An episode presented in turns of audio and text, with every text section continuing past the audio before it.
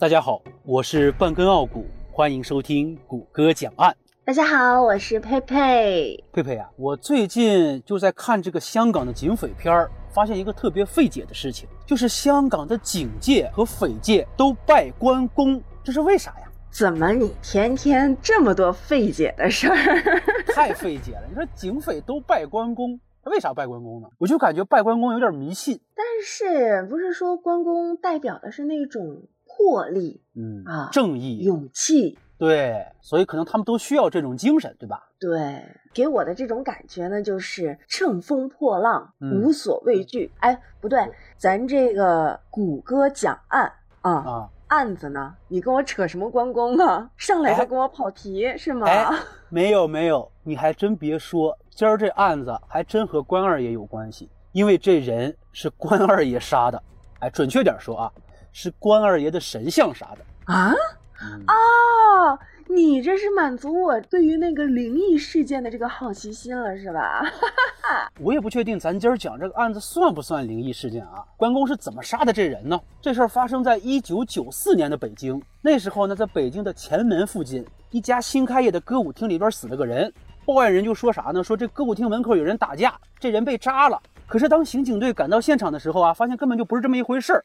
这个人的死法很奇怪，他进门的时候呀，脚底下一滑，然后一头扑到了门口供着的一米多高的关公像上，然后被关公手里的铜刀尖给扎到了脖子上。你说也巧了，他就正好扎到了动脉上。当时的歌舞厅门口啊，他也有目击人，说是那脖子上的血呀，一下子就给喷出来了，喷的到处都是。那人就那么半趴着，还挣扎了几下。可是没想到，因为这血不是喷出来了吗？他这手底下、脚底下都是血，然后就越扑腾越滑，最后人不但没起来，那刀啊反而是越扎越深。当时周围人一看这场面，也都吓着了，都不敢靠近，也就耽误了这个救治的时间，人死了。哎呀，好邪门啊！然后这刑警到了现场，不就开始勘察这个现场了吗？发现呀，这确实是个意外。哎，为啥呢？原因就是这家歌舞厅是新开的，然后为了提升自己的档次呀。门口的地面上铺的都是全新的大理石，而这个大理石呀，就成为了这个意外案件发生的主要原因。那自己店里出了人命，那你老板总得给个说法吧？于是刑警队啊，就把这老板带了回去。然后呢？你继续说呀，你带走了不得有结果吗？啊，那警察就问这老板呗，说你一个开歌舞厅的，你供什么关二爷呀？你不应该供财神吗？你是嫌二爷太寂寞吗？然后老板就说了：“ 哎呀，这个关二爷他不是武财神吗？我这不是个舞厅吗？哎，而且这神像啊，是一个朋友专门给送过来的，人家专门请过来给我送过来的，就是为了我这新开的店呀讨个吉利。头天晚上才叫人送过来的，这就出事儿了。哎，送礼这人呢叫于子兴，熟悉的人都叫他老于。那既然这是个意外事件呀。”那刑警队，你总得这个冤有头债有主啊！你找着这个送神像的人，得问个材料吧？那之后就可以顺利结案了呀！啊，是不是这么一回事儿，对吧？这一找不要紧呢，你猜怎么着？怎么着啊？我现在还沉浸在这个之前的那个画面里面。刚才你还说他朋友送的这神像，说要图一吉利。我这一想，这跟吉利有什么关系啊？难道他朋友是计划着让他开门红吗？反正现在是开门红了。警察不是要找这老于吗？发现这老于死了，啊！原本这警察就是只是想找这个老于问个材料呀，但是找了三四天，愣是没找着，家里也没人。九四年的时候有那个 BB 机，你知道不？这个呼也呼不应，警察这边就感觉不太对劲儿。哎，这人呢？这是失踪了呀！啊啊！你说这一个意外还引出一个失踪案来，那就赶紧接着找呗。找了大概有两个星期。然后呢，西罗园派出所那边呀，就通报过来一个情况，说是在西罗园的臭水沟子里呀，发现了一颗人头，已经高度腐败了，泡的都没人样了。后来这不丰台刑警和法医就做了个鉴定，这人呢就是于子兴，他呢是死于他杀，头是被用那个木工具给锯下来的。西罗园臭水沟子只是个抛尸地点。哎呀。他他前一天晚上还送关公像了呢，他什么时候死的呀？这不就是一直在找这人吗？找这人找不着，大概你看根据这个时间描述吧，找了三四天，又找了两个星期，找了两周，对，这就半个多月了。这个半个多月里的任何一天都有可能。然后呢，这个找了半天，这只找到颗人头，哎，还是被人给锯下来的，那这事儿不就复杂了吗？那警察这边呢，他只能从头开始捋了呀，就再找这个歌舞厅老板了解老于的情况。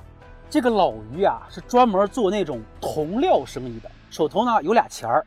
前几天还和这个舞厅老板啊一块喝这个酒，在喝酒的时候，这个老于就说：“哎呀，老子要买台夏利，九四年时候的夏利，什么概念？那相当于现在的大奔呐，好几十万的大奔呐。”这舞厅老板倒是知道老于有俩钱儿，但是不至于这么有钱，就问他说：“那你买车这钱从哪儿来呀？”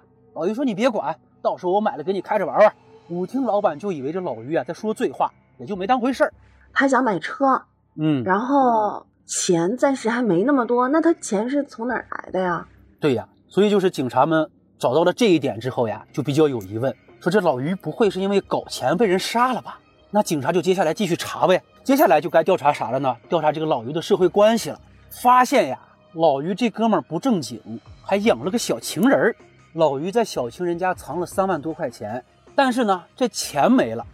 你说人死了，钱也没了。这女人因为生活没着落，就回老家了。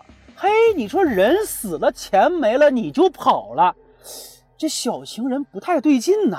那外面不都是这样的吗？那人家跟你谈感情啊。你说人跑了吧，这个就让人起疑了。那这必须要拉回来查一查呀。于是警方呢就把这个小情人又从他老家给带回北京来了，就开始审。这一审不要紧啊，还真审出结果来了。哟，看着没？嗯，一定要忠于家庭，忠于爱情。你在外面扯这些事儿，搞不好就被人给干掉了，来报应了，是不是？嗯，这个女人呀也藏不住话，一五一十全交代了。老于确实和很多朋友说过想买台夏利，这一台夏利在当时要七八万块钱呢，这在九四年可不是一笔小数目呀。这老于的钱哪来的呢？原来老于呀瞅上了一桩好买卖，就是和一个姓蔡的朋友倒腾公家的水泥。这买卖要是成了，可是能赚不少钱。而且老于啊还把这姓蔡的领到自己小情人家吃过饭。你说这搞投机的遇上了给别人当小老婆的哦，小四小五，哎，各种跳梁小丑就都出来了，混乱。哎，这老蔡呀就跟这老于的小老婆搞上了。关键是有一次呀，还被老于给撞破了，这老于哪能受得了呀？只许州官放火，不许百姓点灯。哎，对，这老于当场就跟老蔡干了一架。你说这姓蔡的吧，可能也是多年吃不着肉啊，馋急了。干完架之后，人家还往这小情人家里跑。有一次呢，哎，这这个小情人可以啊，哎，有点意思是吧？有一次呀，这姓蔡的就和老于的小老婆说：“我呀要把这个老于弄死。”带他的钱，然后我也回老家，谁也发现不了。你说这小老婆可能也是来意思了啊，然后他就厌倦了这种寄人篱下的生活，现在有了老蔡，这不有靠山了吗？就感觉自己马上就要熬出头了。哎呦喂！于是二人就计划着要把老于杀了，然后取他的钱，然后真这么干了，是不是？还真这么干了，真是那叫什么无情什么无义来着，是吧？哎呦，嗯，计划就进行的很顺利啊。有一天呢，这个老于又来找小老婆了，小老婆就负责把老于灌醉了。就当老于晕晕乎乎的时候，老蔡用提前配好的钥匙把门偷偷的打开了。然后当老于感觉自己背后不对劲的时候，扭头一看，老蔡手里的斧子已经砍下来了。老于的尸体呀，就被他们埋在了院里的一棵树下面，头就被抛到了一条臭水沟子里。就这样，杀害老于的真凶就找着了。嗯，这个案子我听着倒是稍微顺利一点儿。虽然说这个进程的时间周期稍微比我们预想的长了点儿，但是我现在还是更关心那个关公那个到底是不是真的意外，是不是谁算好了这个呃距离、速度，然后在那儿就给他抹了一点油，整了点高科技是吧？对对对对对，这小老婆肯定是跑不了了，对不对？那您就在公安局待着呗，是吧？你肯定是这个共犯之一呗。那接下来呀，这事儿还有曲折，这警察就开始抓这个老蔡了呗。你这老蔡，你杀的人，你得抓着你啊！这一找不要紧，你猜怎么着？他不能也死了吧？这哪有这么巧的事儿啊？你真说对了，这老蔡死了，而且就是被关公用刀扎死那位。等会儿。啊，有这么巧的事吗？就是之前开篇那个一地红的开门红的那位，就是这个老蔡。对，关公刀上挑着那条尸体，就是这个老蔡。我去，剧本也不敢这么写呀。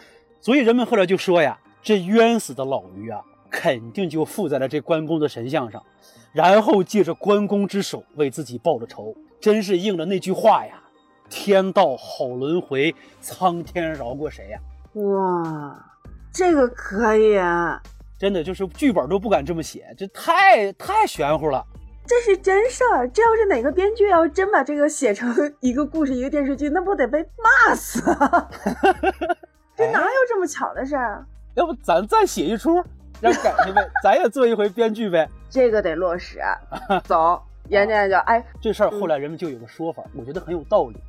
后来呀，人们就讨论起这个案子呀，就有人说：“哎，你做了任何事情都会有因果的。”天地神灵都会知道，只不过是报应周期有早晚，还是望各位呀深信因果，起心动念、行为处事儿，万万不可做伤害别人的事情。老话说呀，好人好自己，害人害自己。我觉得也很有道理。我真的一直就特别信奉这个因果循环。我也是，我也。你今天做的每一件事情，可能今天你觉得好像没怎么样啊，但是在未来的。时间里面，可能这个时间也比较长，三年、五年、十年，早晚有一天，对，嗯，都会应了。所以呀，但行好事，莫问前程吧。种瓜得瓜，种豆得豆。那好嘞，想听更多大案，请订阅关注谷歌讲案，咱下期再见吧。下期再会，拜拜，拜拜。